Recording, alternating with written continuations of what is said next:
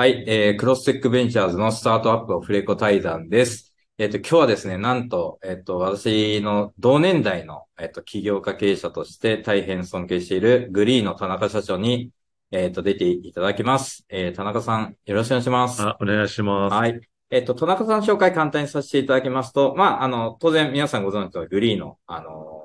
社長、創業者であり、あの、今も現役で社長をやられています。あと、当社との関係でいくと、えっ、と、当社のファンドに1号ファンドから出資いただいてまして、まあ、今日もですね、あの、出資先のファンドの、あの、支援になるならばっていう気持ちで、えー、快諾いただいて大変、えー、ありがたいなという感じでございます。で、前半は、えっ、と、これまでのグリーとか、あの、田中さんについて聞いて、後半はどっちかというと今後、えー、どういうことをあの考えられているのかっていうのは差し支えない範囲で聞ければなっていう感じで、えカジュアルに話していきたいなと思ってます。じゃあ田中さん、まずはですね、あのーすごい大昔の話から、田中さんがインターネットに興味持った理由とか、えっ、と、まあ、インターン、あの、起業の前にいろいろインターネット界隈で、えっ、と、活動されてた時期もあったと思うので、まあ、そこら辺か聞いてみたいんですけど、まあ、我々の世代でいくと大学1年で Windows 95が出てきたみたいな、あの感じだったと思うんですけど、田中さん自身は、なんかインターネットとか、そのさ、インターネットサービスそのものを作っていくことに、なんか、ど、どんな時期に、どういうような感じで興味持たれたんですか？そうですね。その、僕にとって、まあ、インターネットが、を実際に触った時っていうのは大学1年生ぐらいの時なんで、多分うん1995年とかうん。なんですけども、まあ自分的には、あの、その、こう、前段があってですね、まあ子供の頃から、やっぱり誰しもこう、将来自分がどうなっていくんだろうとか、うんまあそういったこう疑問っていうか、考えいうのをいろいろ、あの、持つと思うんですけども、あの、僕、やっぱり自分、子供の頃思い出して、あの、印象的だったのが、よくあの、僕はあの、子供の頃、今わかんないけど、えー小学校の時って、あの、学年変わると、一番初めに教科書が配られるんですよね。うん。一日目に。で、僕はあの、授業そっちのけで、その教科書を全読するっていうのを子供の頃よくやってたんですけど変わも、ってますね。まあ、授業を受けるまでもなく教科書に書いたんじゃないかと思って、まず教科書を読んでたんですけども、まあその中で、結構一応気づいたこととしては、人間ってやっぱ生きてる時代ってあるなーってのは結構自分がやっぱすごい、あ痛感したことで、あの、僕が思ったのはですね、あの、島？世界、地球上の島？っうん。て、ある時代に結構片っ端から見つかるんですよね。あの、例えばその船の多分技術とか、うん羅針盤とか、そういう技術が見つかると、どんどんどんどん見つかるんですよ。100年ぐらいとかで。今、うん細かくわかりませんけど、そんなイメージで。例えば、星とかも、まあ、星は無限にあるんで、まあ、うん見つかるんですけども、まあ、そうは言っても、なんか電子望遠鏡みたいな技術が見つかると、結構片っ端から主要な星がどんどん見つかっていったりするんですよね。うあの、そういうのを、あと元素とか、もうある時代に片っ端から見つかるんですよね。まあ今でもその、もうちょあの詳しくないからわかんないから見つかるのかもしれませんけど、まあたし、あの、どんどん見つかる時時代があるわけですよ。うん。だから僕がもう生まれてから死ぬまでって、まあこの西暦、えー、1990年の終わりから2000年代初頭って、まあ2000年、2050年とか100年とか、まあある意味、まあ決まってるわけなんで、まあその時代におけるイノベーションに立ち会わないといけないんだっていうのを痛感したんですよね、子供のう頃に。ん。これちょっとおかしいんですけど、うん。まあその中で、結局自分が仕事をするにあたって、多分 AI とかバイオテクノロジーとかロボットとかいろんなことがあり得るわけなんですけども、自分が社会人として何ができるんだろうっていうのを子供の頃からずっと考えてたんです。その時に、あの、僕同時にあと、そうゲームが好きだったんで、朝から晩までゲームしたんですよ。で、あの、ゲーム情報を、あの、一番知るためにはですね、あ、その当時、あの、僕ファミ通とか好きだったんで、あの、金曜日出るファミ通ってコンビニで0時00分に発売されるんですよ。だから11時50分ぐらいにコンビニに行って、あの、コンビニに運ばれてくる、こう、なんつうんですかね。来てください来てくれって、そう、来てそうそうそう、あれをもう一応持って帰って、はい金曜日の0時00分からファミ通を1時間読んでいるみたいな、めっちゃワクワクしますよね、そういうの。そうなんですよね。そういうのを、ま、あの、まあ、僕の両親も子供、小学生がコンビニに、まあ、あの、ファミ通買いに行かせるのを、こう、有志で場合の方ってあるんですけども、まあそういうふうなしてたんですけども、その時に、あの、ファミ通よりも日経新聞の方がうん情報が早いんじゃないかってことに気がついてですね。うんあとゲームの発売日とか、やっぱすごい株価に影響するんで、めっちゃビビットに書いてあるんですよ。っていうのから、あの、日経新聞を読み始めたんですよあね。ゲーム。そう、もともとゲームのことが知りたかったから。えーで、両親は普通の人なんで、なんか朝日新聞とか N 新聞とか読みたいっていうのをですね、無理やり新聞は全部同じだから日経新聞にしてくれっていうふうに、あの、まあ、頼んで、読んでたんですよ。で、その時に、高校生ぐらいの時に、まさにインターネットっていうのが、その日経新聞の紙面を。あの、こう、こう騒が始めアメリカて、でそういうものがあるらしい。あるらしいと。で、そのその時にまさに Yahoo とか Amazon とかうん。が創業される時代っていうのがあって、まあ、自分はだから当時その15とか16とかですけど、まあその時創業してた人はまあに、果たしそこそこないけど、多分うん。大学生とかで起業してたりするから、違うと違うけど、まあその5歳、10歳しか違わない人が、世の中を変えるって言って、その前向きに生きてる様がすごいね、いすごい新鮮だったんですよね。で、先ほどお話しした自分が生まれてきて、えー仕事ができる時代にフィットする、あの、変革。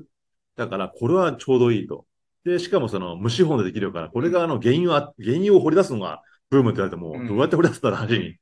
なるわけなんで、無資本でもできるし、まあ非常にこう自分に合った、こう、ビジネスっていうか、うんなと思って、あの、高校の頃それをウォッチしてて、大学の時に、あの、たまたまあの、学校の語学留学で、1ヶ月間アメリカの大学にあの、ホームステイっていうか、うん。あの、行ったことあるんですけども、あの、その時に、そのインターネットに実際に触れて、あ、これがインターネットってやつかというのを見初めてメールアドレスもらって、あそれを見た時に、あ、これはとんでもないすごいものだってことが、その、本当に自分的に、あの、自覚して、あの、このインターネットのビジネスをしていこうっていうふうに決めたのが大学の初めの頃ですね。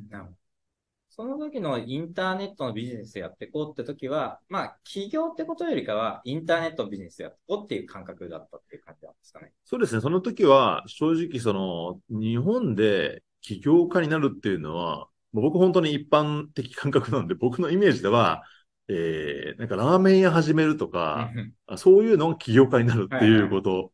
でまあ、つまり資本が誰もないから、そういう小資本ビジネスしかそんまあ存在しないと言いませんけど、まあ知らなかったわけですよね。想像できなかった。想像できなかったわけです。はいそんな人周りに友達誰もいないし、家族も起業してる人なんか誰もいないし、うんあと脱サラしてコンビニ始めるとか、うんまあそういうのが起業だって思ってたんで、あし仕事っていうのは会社に入ってするものだっていうふうに100%思ってましたね。うん。なるほど。で、そういう大学生の田中さんは、まあ、あの、僕が知る限りは、当時のインキュベーターのネットエージェントのコミュニティに入っていったりとかしながら活動していくわけですけど、なんか、そ、その流れってどういう流れ？で、まあ、あの、そうは言っても、あの、日本でもインターネットベンチャーっていうものができ始めたっていうか、まあ、正直学生で関わるには、まあ、それしか方法がなかったっていうのが、あの、あるんですけども、あの、自分は本当にインターネットのことがしたかったんで、よく覚えてるんですけど、あの、インターネットの検索エンジン、Google とかないじゃないですけど、うん。で、インターネットって検索して、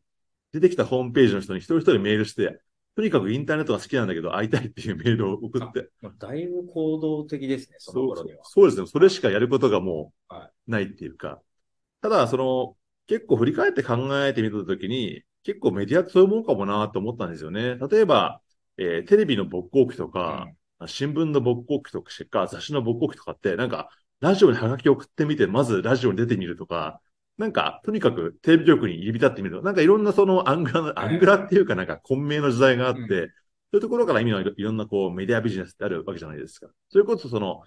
ゲ僕が好きなゲームだって、まあ小学校1、2年生ぐらいの時にファミコンがうんっていうような時代ですけども、まあその頃多分ファミコン作ってる人たちとかゲーム業界って本当になんとなく負けて込んだみたいな人の巣窟なわけですよね。だからインターネットっていうのもこれから始まるんだったら、そういうなんかこう、始まりの時代っていうのは今あるわけだから、まあバイトでも何でもいいから入れてくれとか、そういうことして、まあ張り込んでいくしかないなと思ったんですよね。なるほど。で、片っ端からめるってくると、まあ、返信来たり来なかったりだと思うんですけど、当時のインターネットみたいな企業って、まあ、中身実態は単なる営業会社みたいなのが、まあ、多かったのかなっていう感じですけど、まあ、たくさんあったんですか、その時。まあ、けど本当に上から名刺、ただ一緒で、今覚えてる印象的だったのは、なんかウェブ制作会社みたいなところに行って、うんインターネットが好きだって言ったら、何しに来たんだって、俺は暇じゃないってめちゃめちゃ怒られて。まあ、おっしゃる通りだなと思って、本当に申し訳ないって思って、あの、帰ったりとか、あとはあの、当時ジョブウェブっていうのが、あの、流行ってました。流行ったんで、まあそういうメーリングリストで就職先を探そうみたいなのがあって、そこを前に行って、まあこれはすごいという話して、そこはなんか話聞いてもらったりとか。が、まあその中の一個がこのネットエイジ界隈でインターンっていうかバイトできるって書いてあったんで、そこに行ったのがきっかけですね。その時に初めて、これなんかだんだん同世代のそういうインターンに興味ある人たちと知り合ったっていうのが、すごいこう勉強になりましたね。当時なんか、どう、どういう方がいたんですか？その周りには。そうですね。だから、えっ、と、それこそ、えー、ネットユージ界隈で言うと、だから、えっ、と、メルカリやってる山田進太郎とか、えっ、と、ミクシーやってる笠原くんとか、田中弦っていう、うユニポスやってるやつとか、あの、えー、松山大河さん。松山、そうです。松山さん、松山大河さんが当時そのなんか、結構は、あの、活動してて、僕の中に2、3個年上なのかな？うん。あーに、松山さんに、に可愛がられてる後輩たちみたいな感じで、そこ仲間に入れてもらって、まあそういうことを一緒に、あその後に会社を始めた山口とかでも、うんあの、そこで知り合ったっていうのはですね。まあ、当時は感覚的にはめちゃくちゃ楽しいって感じだったんですか？そうです。だから初めて、なんですかね、か話してる、興味が合う人の人生で初めて会ったみたいな。っていうことですよね。あの、衝撃的な、あの、感じっていうか、うん。やっぱそれまで、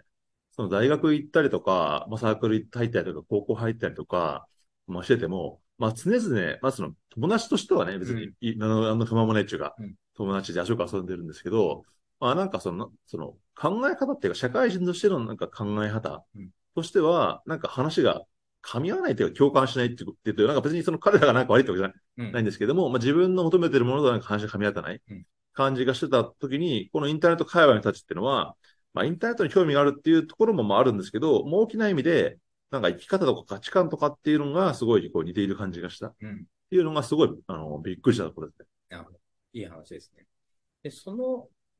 後、田中さん自身はソネットにうん新卒入社をされていくんですけど、まあ、その時いたメンバーそれぞれのなんか決断をしていろんなところに行ったと思うんですけど、当時はなんかどういう感覚で、一旦じゃあソネットに入ってみようっていう感じだった？まあ、だからそのところから、あの、笠原君も会社やってたうんんですけども、そその頃からする、僕からすると、すごい変わってる人だな。東大、東東大まで行ったのにこの人、みたいな。大土壌部始めてるわ。しかも3人とか5人とかの会社やってるわけわけなんです。東大出て3人の会社やってる場合じゃないだろうみたいな あのイメージ。なるほ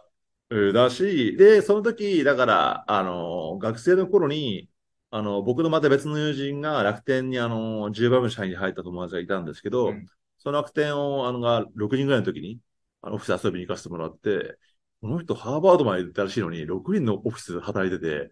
大丈夫かな、この人みたいな。そう、そう思ってたんですよ。だから、それぐらいなんか、なんかその、すごい縁遠いし、極端な判断してる人たちみたいな。そうそうそうそう、それって結局別になんか5人の5人の会社やってるし、これでいいのかな？むしろで、だから、会社ってやっぱり大きな会社に入って、その大きな仕事するしか、まあ、その仕事ってそういうもんでしかないっていうふうに、まあ、思い込んでいたそっちの方。が楽しいはずだ。そうそうそうそう。うんで、思ってたんです。で、で、実際、あの、それこそそのソフトバンクとかも当時受けてて、あソフトバンクのヤフーの新卒第一期生っていうのを募集してて受けたんで、受けてたんですけども、最終面接で、あの、落とされて、で、あの、NTT に内定して、で、ソネットに内定して、あの、どうしようかな、みたいな、いう風になって、あの、ソフトバンク、ヤフー行きたかったけど、お最終落とされたし、NTT 入ったら、あの、ISDN っていうか、まさに、今で光回線の営業みたいなうん。仕事を、しかもどこのその、試食なんかわかんないから、変な話、沖縄かもしれないし、新潟かもしれないし、っていうのはさすがにその違うんじゃないかっていうふうに思って、あの、唯一、あの、しソネットも新卒1期生だったんですけども、あの、インターネットができて東京で勤務できる会社ってのはソネットしかなかったっていう、そういうで入った。当時のソネットは、プロバイダーもやってて、ポストペットはあった感じですかね。まあ、それでポストベッドもあって、だから当時ネットビジネスって基本的にプロバイダー以外そのなかったっていうところやりますけどですよね。だから、あの、新卒を、さっきヤフーも、ソネットも新卒1年、1期生なんで、うんっていう時代ですから、そもそもそもビジネス立ち上がらなかったら新卒も募集しないわけなんで、うんまあ、それしかなかったっていうのが、あの、ありますね。じゃあ、漠然とソネットに入れば、まあなんかインターネットに直接関わる仕事ができそうっていう。そうですね。いややって初めてインターネットの仕事ができそうだと思って入ったって感じですね。そっからい1年前に楽天に転職されるんでしたっけ？そうですね。で、ソネット入って、あの僕もそのソネット、あソニーグループすごいいい会社だなとあの思ったし、すごいその、しびっくりしたっていうか、で僕はあの、だから、当時ソネットってなんか結構その、あの、1999年なんで、あの、なんかすごいソニー時代もインターネットにすごい頑張るぞ、みたいな入江さんのそうそうですね、うんうんじそういう時代もまさにあったんで、結構このソネットとソニーのインターネット部門の新卒ってなんか一体、一体経営じゃないですけど、結構交流があったんですよ。その、あの、親会社、子会社っていうのはあるんですけども、まあ、その中で、そのソニー株式会社の結構友達っていうのも結構できたんですよね。で、僕、その時にまた、あの、変な話なんですけども、そその時の僕の勝手なイメージですけど、ソニーの新卒入社のなんか3分の1ぐらいがなんか帰国子女みたいな、自分のイメージだったんですよ。文系の方の。うん、でもそれまで大学卒業して、帰国子女にほぼ会ったことなかったんですよね。自分の高校の大学にもいないし、あの、帰国子女ってこんなに社会にいっぱいいるもんなんだと思って、めちゃめちゃびっくりしたぐらいなんかその、世の中を知らなかったっていうか、で、あ、こんな世界そもそもあんだっていうのを、まあ、こっちがそっち側で見ながら、あのすごい勉強させてもらったんですけども、で、ただ、やっぱ入ってから、やっぱ自分なりにこう、あの、気づいたことがあって、あの、僕もなんか言ってることが矛盾してたなと思って、やっぱ自分がだから、その日経新聞見て、ヤフーとか、当時アマゾン創業して、こういうネット会話いいなと思った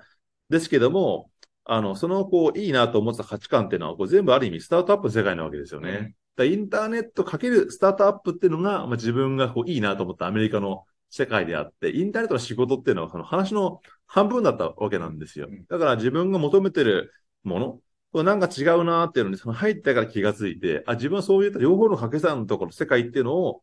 あの、求めてたんだというのに気づいてですね、まあ、そういった意味では、あの、まあ、本当に入れていただいて大変申し訳ないっていうのの、あの、採用コストもかかってますし、もう極地でしかないんですけど、本当に申し訳ないの極地しかない。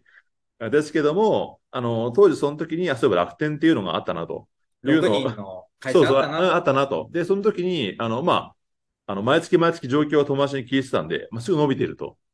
で、当時なんかあの、インターネットのなんかトラフィック調査みたいなのをパッと見た時に、トップ25の25に楽天ってのが出てたんですよね。いや、あの6人の会社がトップ25に出てんの？みたいな。まあ、成長してるっていうふうには友達が聞いてたけど、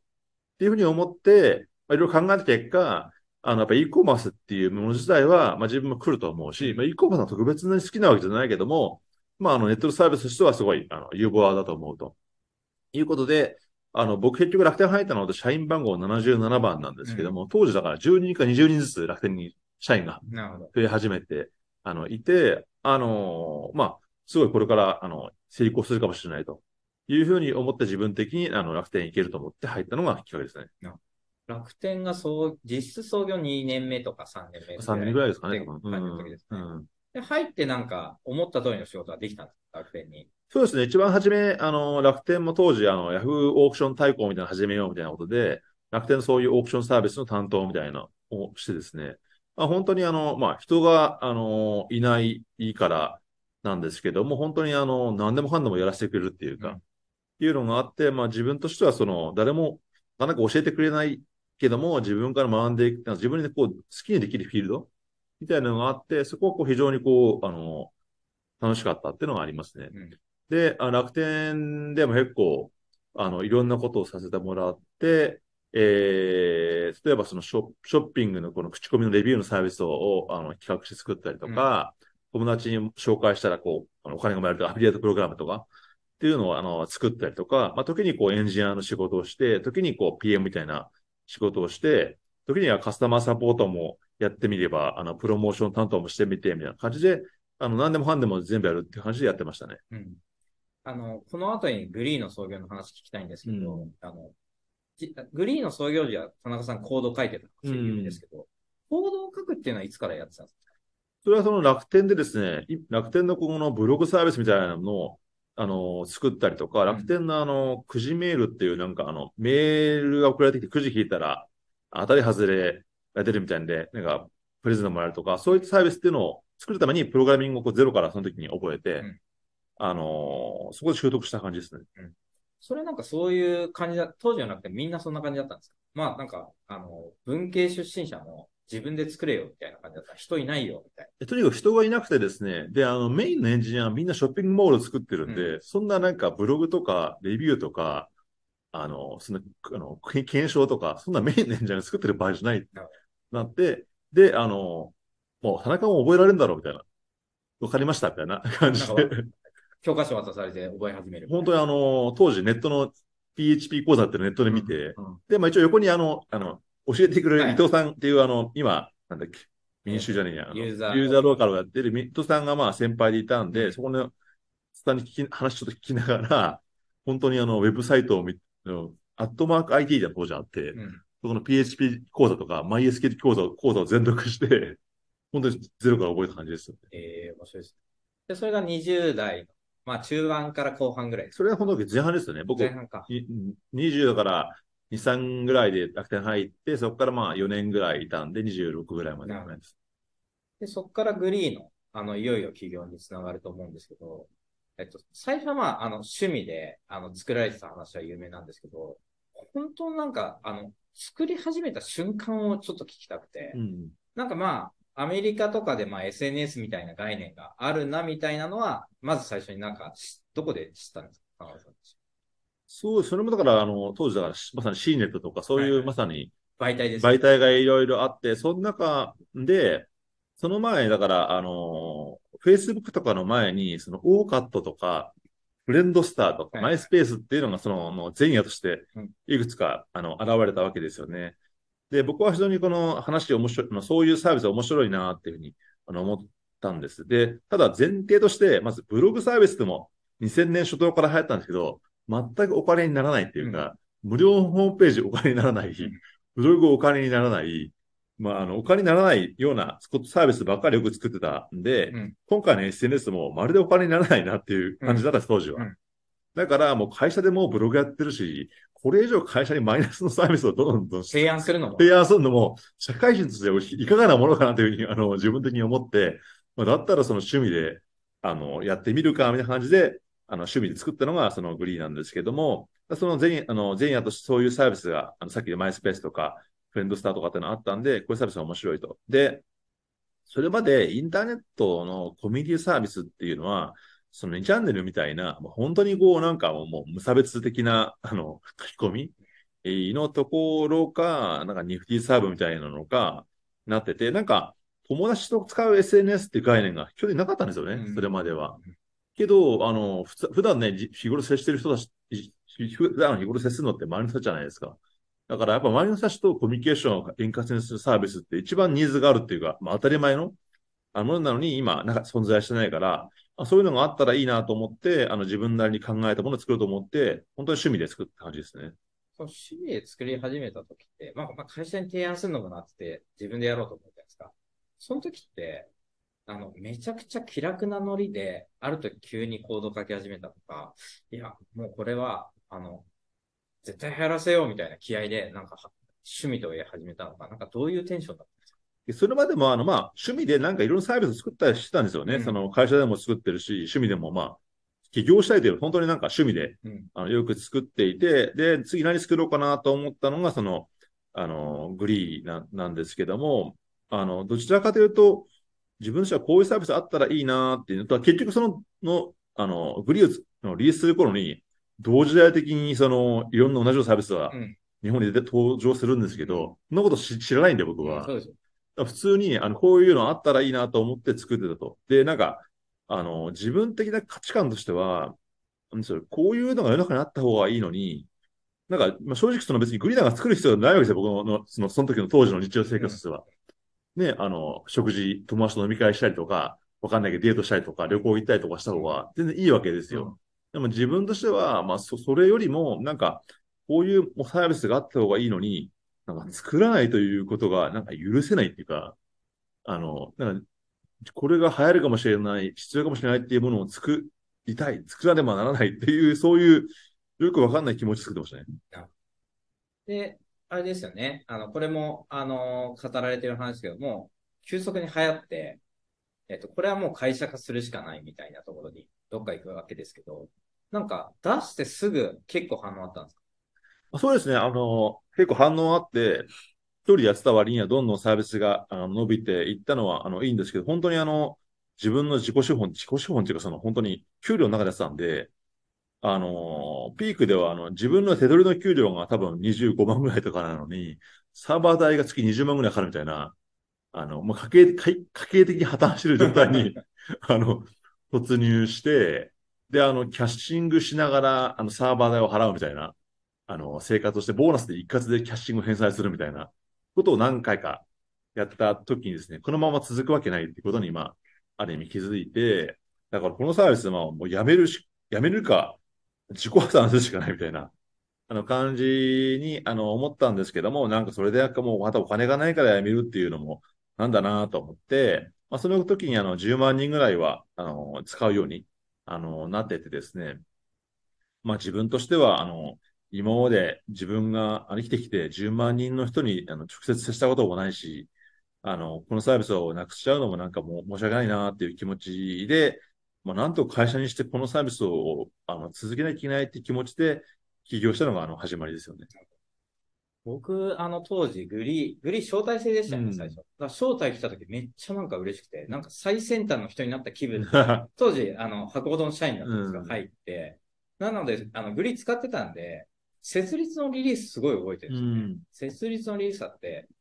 そういう意味では楽天も出資してくれたんですよね。うん、それって、なんか三木谷さんにプレゼンしたんですか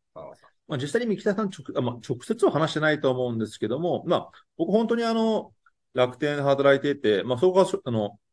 当然サラリーマンとしての日々不満はめちゃめちゃあるんですけども、まあ、大きな意味ではすごい、あの、いいことだなっていうか、うん、僕がその辞める頃に楽天は2000人ぐらいの会社に4、5年だったんですけども。70人でした。70万目の社員、ね、そうそうそうそう。だから数、まあ、しかもね5、5, 5人、10人の頃から知ってるわけじゃないですか。5人、10人の会社、頃知ってる会社が、あの、大きくなって、あの、行くことなんていうのは体験することが人生なかなかないわけですよね。それからも、まあ、大きく、教育なって、あの、行くだろうし、あの、そこに、その、で、なんかね、自分なりに、まあ、そう、いろんなサービスも作ってきた気持ちもあるんで、まあ、当然自分が、あの、関わってきたのは、1兆分か、100兆分かの1かわかりませんけど、まあ、自分がこの会社を、なんか、作ってきたっていう自分なりのこう自負っていうか、気持ちもあったんで、だからその楽天をやめ、やめたいとは別に全くその思ってなかったんですよね。あその中でもややめざるを得ないっていうか、あの、っていうことになって、しかもなんかまあ、なんかそれで社員が、なんかいきなり、こう、会社辞めて、なんか自分の好きなことやってたのをなんか会社にするとか、そういうのもこう自分からすると非常にこう、反社会、反会社的行為っていうか、うん、その、社会人として良くない、非常に良くないなっていうふうに、うん、あの自分としては思ったし、別に楽天が嫌いなわけでもないから、あの、ただこの、このグリードを続けなきゃいけないっていう中で、あの、まあ、楽天が出資するという形で、で、あの、この会社を作るっていうことが、まあ、あの、自分の、まあ、あの、楽天の社員としての、まあ、あの、一番の落としどころなのかなというふうに思って、まあ、いろいろこう、あの、交渉っていうか話して、あの、そこに落ち着いて、あの、会社を一緒に作ったっていう感じにしたんですね。なるほど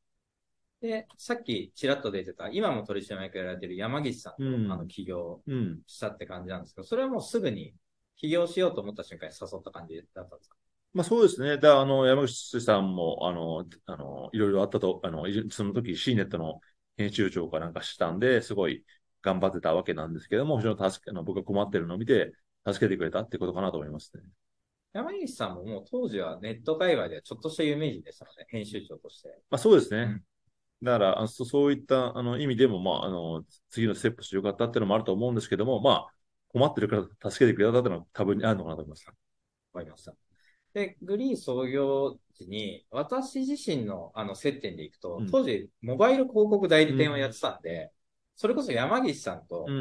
窓口で取引させてもらって、うん、山岸さんが媒体者で、私が代理店仕入れさせてもらって、売らせていただく関係だったんで、当時月に1回は多分お会いしてたと思うんですけど、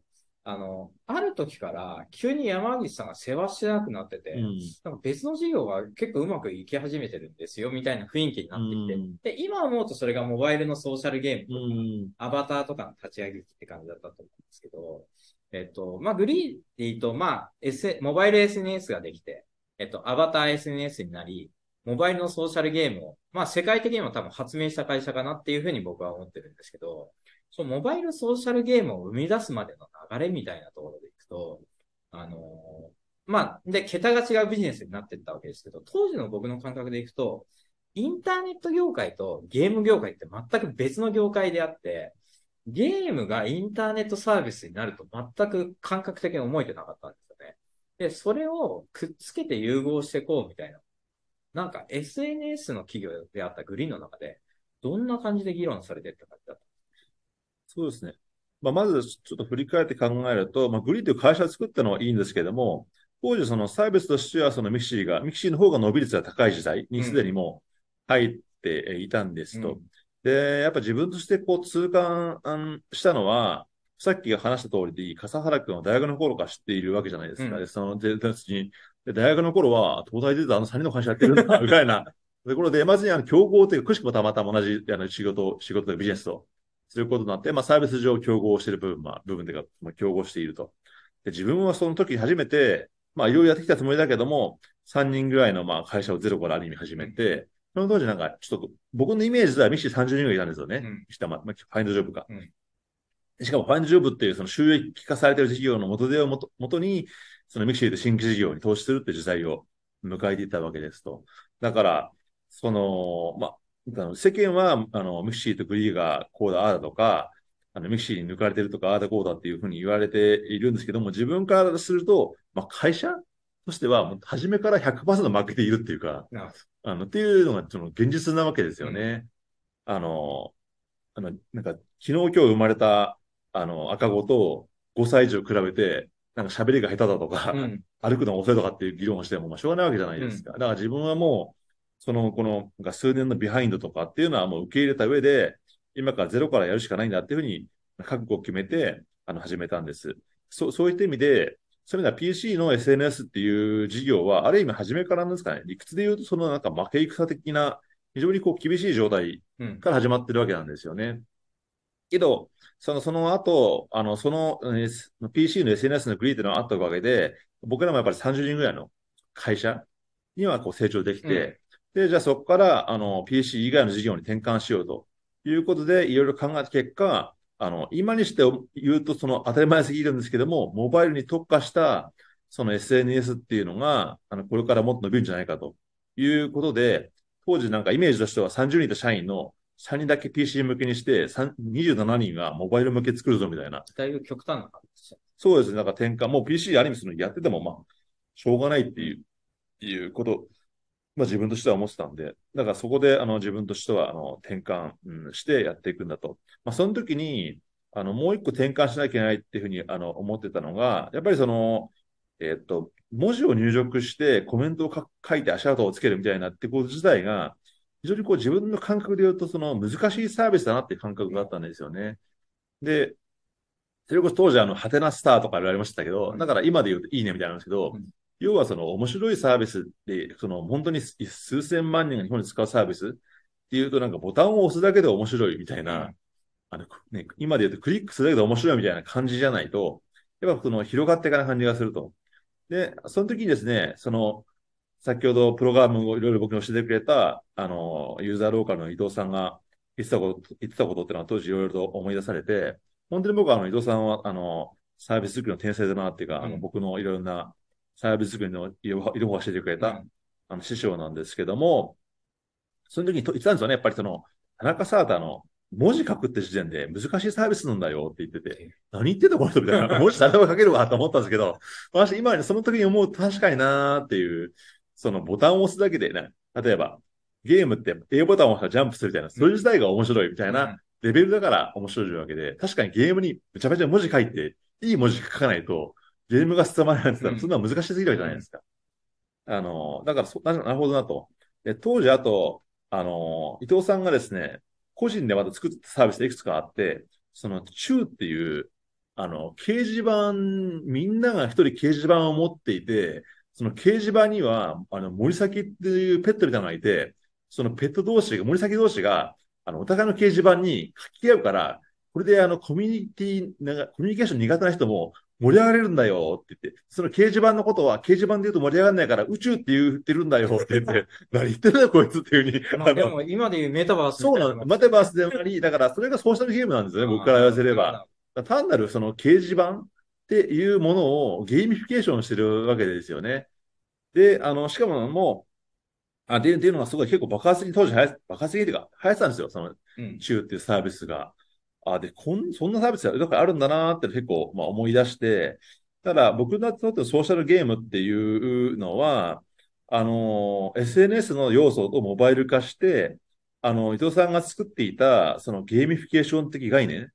ていうのをあの取り入れていくと。で、あともう一個変化っていうのがあって、当時は新しくその Flash、なんか Flash Lite だっけな、なんかフラッシュのなんか技術が変わって、なんかあの、えっと、それまではあの、i アプリみたいな、今、今でいうネイティブアプリみたいなものしかなかったんですけど、ブラウザ上で、そのフラッシュっていう、なんか、なんですまあ、技術で、あの、ブラウザ上でゲームができるみたいな、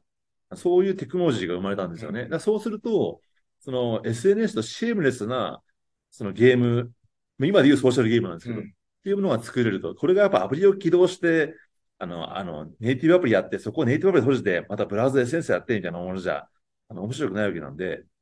そういったものが設計できるな、というふうに、こう自分として全部今のコンセプトを、あの、考えて、で、ソーシャルゲームと SNS で融合したサービスっていうのを、まあ、作ったっていうのがきっかけですよね。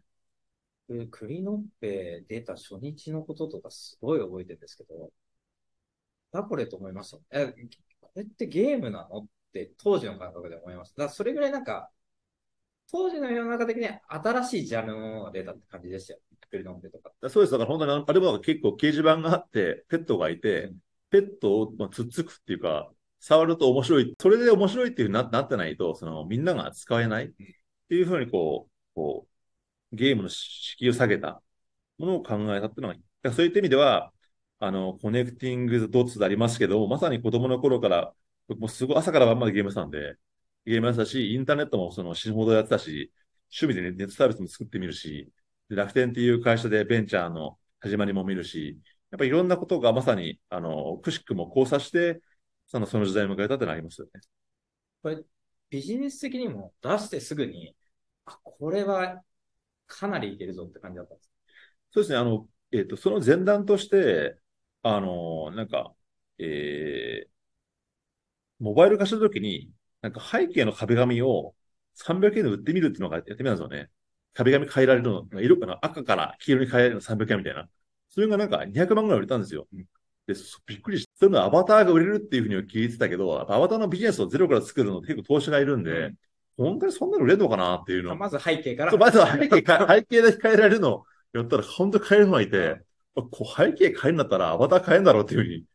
し、アバター変えるんだったらゲームアイテム買うだろうっていうふうに初めてその理解理解したんですよね。うん、だから、その、あの SNS のサービスを作って収益が伸びたっていうのは間違いないんですけども、あの自分としてはその壁紙が売れた瞬間に、あ、このサービスはすごいあの収益化できる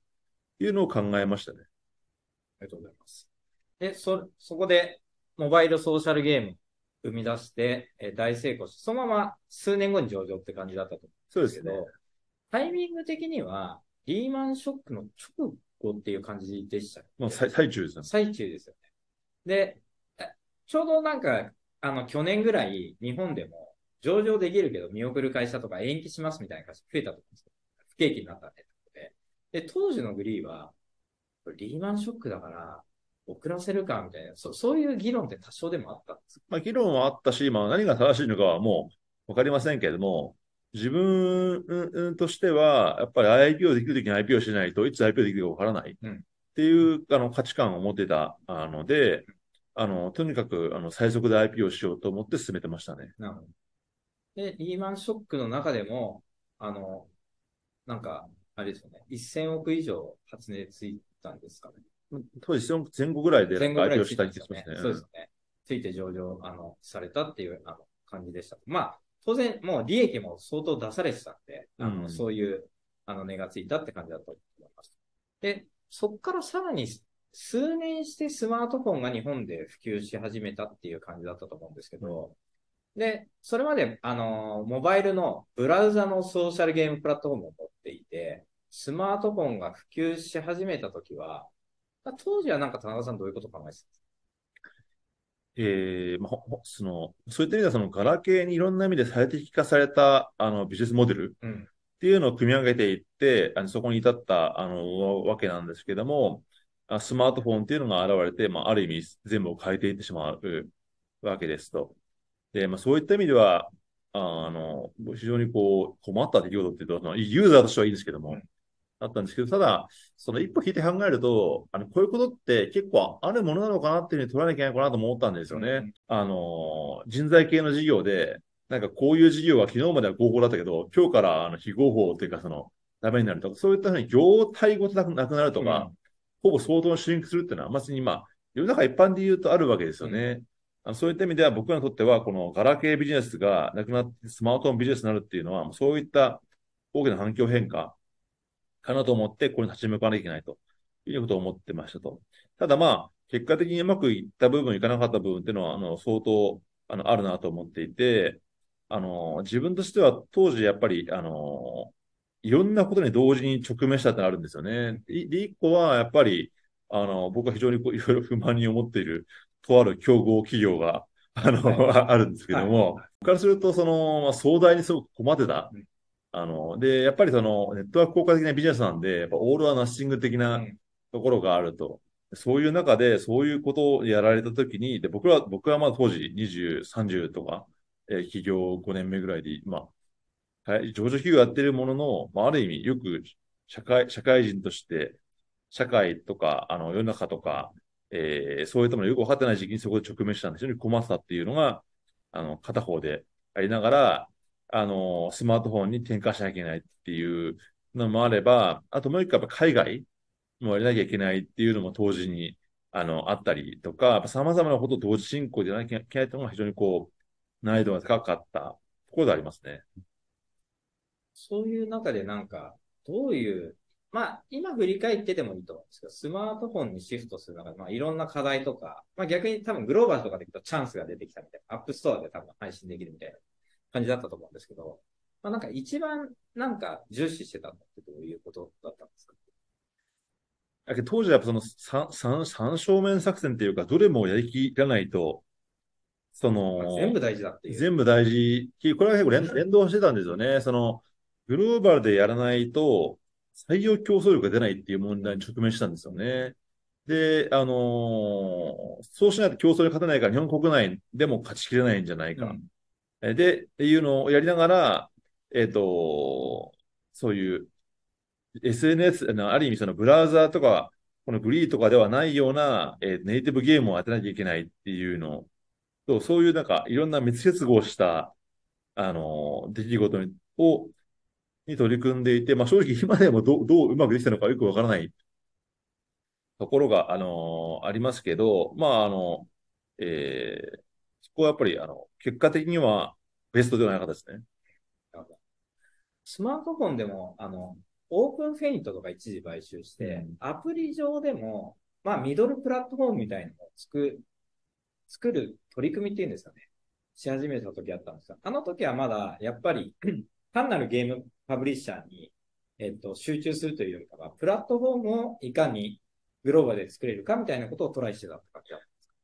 そうですね。その、えっと、ある意味、ガラケーでグリーでやった、やってきたことを、あの、スマートフォン時代にうまく再現する方法はないかなと思って、あの、やっていたっていうのがありますね。うん、ただまあ、あのー、今、そういう意味では、今にして思えば、それはやら挑戦しない方がよかった。まあでも、今だからですよね。もうそ今、相当な、あの、今だから、今に押した思えば、あの、なんですけども、あの、まあ、そういった意味では、いろんな反省があって、今のビジネスモデルにあのなっているので、その前夜としてはいろいろ取り組んだ結果でありますね。うん。まあそういう意味だとスマートフォンの、あの、まあ SNS のプラットフォーム、ゲームプラットフォーム、もしくはスマートフォンのゲーム企業として、えっと、かなり、あの、投資もされて、多分4、5年ぐらいは集中的にトライしたって感じだったと思うんですけど、うん、まあそれが、まあ、ある、結果出たところもあるし、結果出なかったところもあるし、というところで、一段落ついた時に、あの、メディアじ、まあ今につな、今で言うメディア事業とかに集中的に参入し始めた時期があったと思うんですけど、その頃に確か田中さんが Facebook かなんかで発信してたから、仕事の仕方だいぶ変えたのかなっていう。要するにスマートフォンのゲームプラットフォームを取るぞっていう時代って、多分メガベンチャーの社長としての業務が忙しすぎて、まあ、そういう仕事にある種集中してたのかなってところから、また一プロデューサー的な動きにちょっと変わった時があったと記憶してるんですけど、そこら辺、なんか自分の働き方を、えっと、事業の変遷とともに、こうもう一回変えていったとか、なんかそ、そこら辺なんか教えてもらってもいいですか？そうですね。そういった意味では、まず、あの、えっ、ー、と、まあ、そのいろんな挑戦をしていく中で、あの、まあ、自分たちとしてはいろいろこう、あの、えー、難しいなと思うことが、まあ、いろいろあったと。で、まず、やっぱり、あの、これ、まあね、あの、よく僕もエンターテイメント系の会社、えー、の、えー、起業家の、あの、人に、あの、よく、言うんですけども、やっぱり、あの、その後僕らまさに今ゲーム事業は一個主力事業としてうんやっているんですけど、やっぱりエンタメとインターネット事業ってもう全然違うと。うんやっぱいうのがすごいこう、痛切に感じた、あの、ことで、やっぱそういうこと働いている人たちの感覚一つとっても違うところあるなと思うんですよね。はいやっぱりその、インターネットの会社っていうのは、やっぱりどちらかというとその合理、K- KPI の合理性ドリブンな、あの、会社でしたけど、エンターテインメント系のビジネスってもちろんその別に数字もあの見るんですけども、やっぱりあの、数字というよりは、やっぱりこの思いとか、その、感性とか、そういったものを基軸にビジネスをしていく業界だと思うんですよ。まあ、そうなると、まあ、すごい僕は冗談半分でよく言うんですけど、じゃあ3年に1本ゲームを作っていって、まあ、まあ、9年で、まあ、3回作ると。変なし、22歳で就職したら、31歳になってると。うん。まあ、10年間大切じゃないですかね、10代。じゃあ、その3本出したゲーム、必ず当たりますか？って聞かれても、それ分からないですよね、正直な答えですよね。うんつまり、そのゲームビジネスなんだ分から分からないわけですよ、その究極的には。うんけど、そのゲームは成功しない限り、本人のキャリアプランなんてもうあるわけないわけですよ。けど、だからその合理的キャリアプランを考えていくと、そんな当たるか当たらないか分からないゲームやってるってことは、キャリアプランにおいて不確実でしかないわけですよね。まあ、リスク取ってるってことですよ。そうなんですよ。だから合理的にキャリアを積み上げたいなるという人からすると、その、絶対ゲーム3歩3も当たりに決まってんだろうと思ってる勘違いしてる人か、ぐらいその好きな人かうん、自信過剰なのうかん、合理的にゲームは絶対3本当たるなんてことがあるわけないからなんで、そそういった、だから、あの、情熱とか非合理的とか好きだからやってるみたいな、うんそういう気持ちがあって、結果やってると結果当たってるから、結果キャリアプランもついてくるみたいな、そういうタイプのことで、本当に合理性を突き詰めていくと、ゲーム事業やってる場合じゃないってなっちゃうんですよね。うん。だからまさにその、やってる人とのケミストリーが全然違うっていうのがうんあるなと思ってて、で僕らもそれにやっぱり気づき、ゲーム事業の人たちを転換するのにすごい時間がかかったっていうか、うんまあ、そこでエンターテインメント系のものは変えていきましたと。で、えー、ただ、あと、で、もう一個そのやっぱりグローバルっていうのも、やっぱりあの、当時はあの全世界に拠点を作って社員を採用して、最上期ではあアメリカに400人ぐらいかな。えー社員いて、あの、ぜ全体の固定費の、あの、結構3分の1とか半分ぐらいが、あの、海外事業みたいな、あの、時代が、あの、あったんですけども、やっぱりこう、非常にこう、あの、日本でやっぱりすごい爆発的成長とか収益が続いていれば、そういうやり方は続けられると思うんですけども、やっぱりその日本がちょっとでもその収益的に厳しくなると、やっぱそれだけの固定費を海外に投資し続けるのは難しいわけですよね。だからやっぱ自分たちとしては現実的じゃないと。だからやっぱ日本であの作って世界にいるような業態に転換しないといけないっていうのを、そのエンタメ部門でも断行して、それで今そういう形になってまいますと。うん。で、まあそういった形でですね、そのゲームを中心としたエンタメ部門っていうのは、あのこう IP を中心にやっていくんだとか、そういうその感動をより作り出すようなチームを作るんだとか、あのそういったのは、こう日本から世界にこう輸出するようなサービスビジネスするんだとか、まあそういったコンセプトがどんどん固まってきて、それからそっちでややっていましたと。まあっていう中で、やっぱゲームだけの会社じゃない会社に、あの、グリーというのをしていこう、いきたいというふうに僕としては、あの、思ってたし、うんまあ、そうしていかないと、やっぱりその、ゲームだけの会社で競争すると、もっとやっぱり老舗で大きくて、資本力もあって、いろんな IP もある会社がいっぱいあるわけですよね。だそういった意味では、やっぱりゲームもやってるけども、そのゲーム以外のビジネスもやってるっていう会社でやっていかないと、そのサービスができないというふうに自分としては、あの、思ってたんで、あの、ゲーム以外の事業もやっていこうと。で、そうなった時に、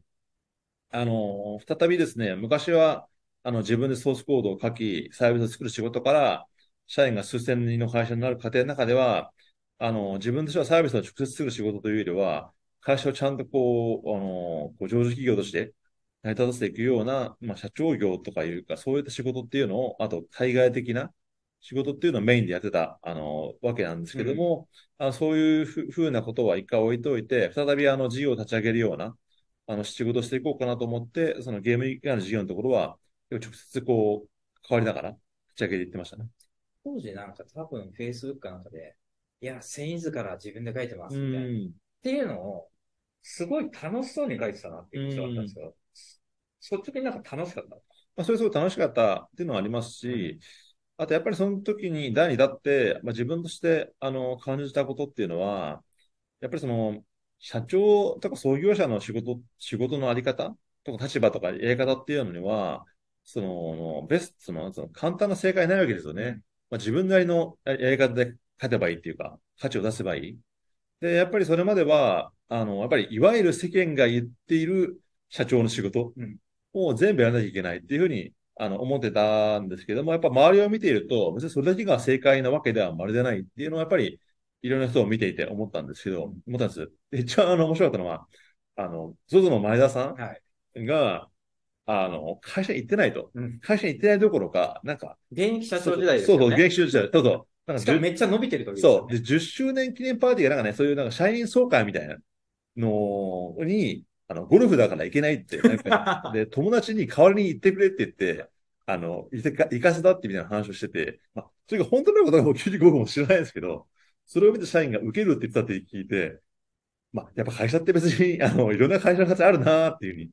あの、思って、別に前田さんは別にそれでも会社も行けばいいし、もしかしたらそこで、あのね、ゴルフが、ゴルフでもしかしたら人脈を作って成功するかもしれないし、うん、別にその、いろんな形があっていいわけですよね。うん、だから僕からすると、やっぱりインターネットのサービスをいろいろ考えていくとか、あそういったことに自分のこう領事時間を作っていくわけで、いわゆるより社長的な仕事っていうのは、こう、こう、いろんな管理物の CFO とか、もしくはいろんな子会社の社長の方にどんどんどんどん移管していって、自分がより得意なことでこの会社に貢献するっていう形にあのしていけばいいのかなと思って、そういう模索を始めた感じですね。そこからまた、あの、結構経ってると思うんですよ、うん、その時期から。今、なんか、どういう仕事の仕方になってるんですかそこからまたあの変化して、うん、で、あの、これなかなかその難しいんですけども、うんと、まあ、自分としてですね、まあ、会社をどうしていくべきなのかって考えた、あの、時に、まあ、いろんな考え方あるんですけども、僕はやっぱりその、まあ、グリーというある意味単一の事業を大きくしていくっていうことをやっていったあの経験からやっぱ思うのは、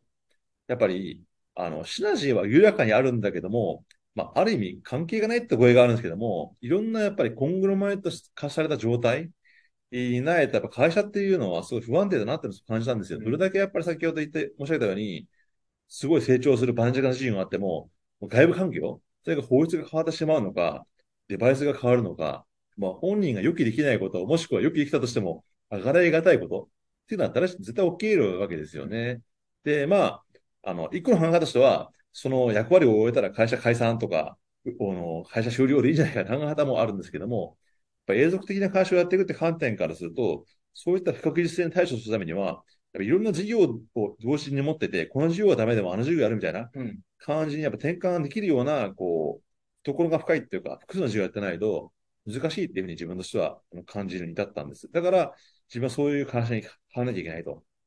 そういった意味では、やっぱり身近な会、身近を見てみると、それこそサイバーエージェントとか、うん、GMO とかっていうのは、やっぱりその、あの、どれが、どの事業が仮に逆逆風になっても、この事業をやればいいんだっていう事業が、まあ、会社がいくつかあるわけですよね。うん、やっぱそういった会社っていうのは、なんか単純な時価総額とか、単純な営業利益とか、とはまた違う意味で、非常にこう強いあの価値がある会社だなっていうのを自分としては感じてたんで、そういう会社に変わらなきゃいけないというふうにあの思ってですね、あのそういった今では DX とかコマースとかメタバースとかゲームとか投資事業とかっていうふうにやってますけども、そういう5個ぐらいの事業にあの再編して、それぞれのあの事業を個別に伸ばしていくんだって形に、まあ、変わってきたと。そうなってくると、再び僕の仕事とっていうのは、そういうホールディングスカンパニーをあの、管理する仕事、だから、あの、に今、再び変わっていって、そういうのを今やってます。了解です。わかりました。えっと、前半はですね、えっと、田中さんの、あの、今まで、もしくはグリーンの今までについて、あの、聞かせていただいて、めちゃくちゃ多分、リスナーの人にとっては面白い話だったんじゃないかなと思います。えっと、後半は、えっと、今やってるリアリティとか中心に、えー、また聞かせていただきたいと思います。前半戦、田中さんありがとうございました。ありがとうございました。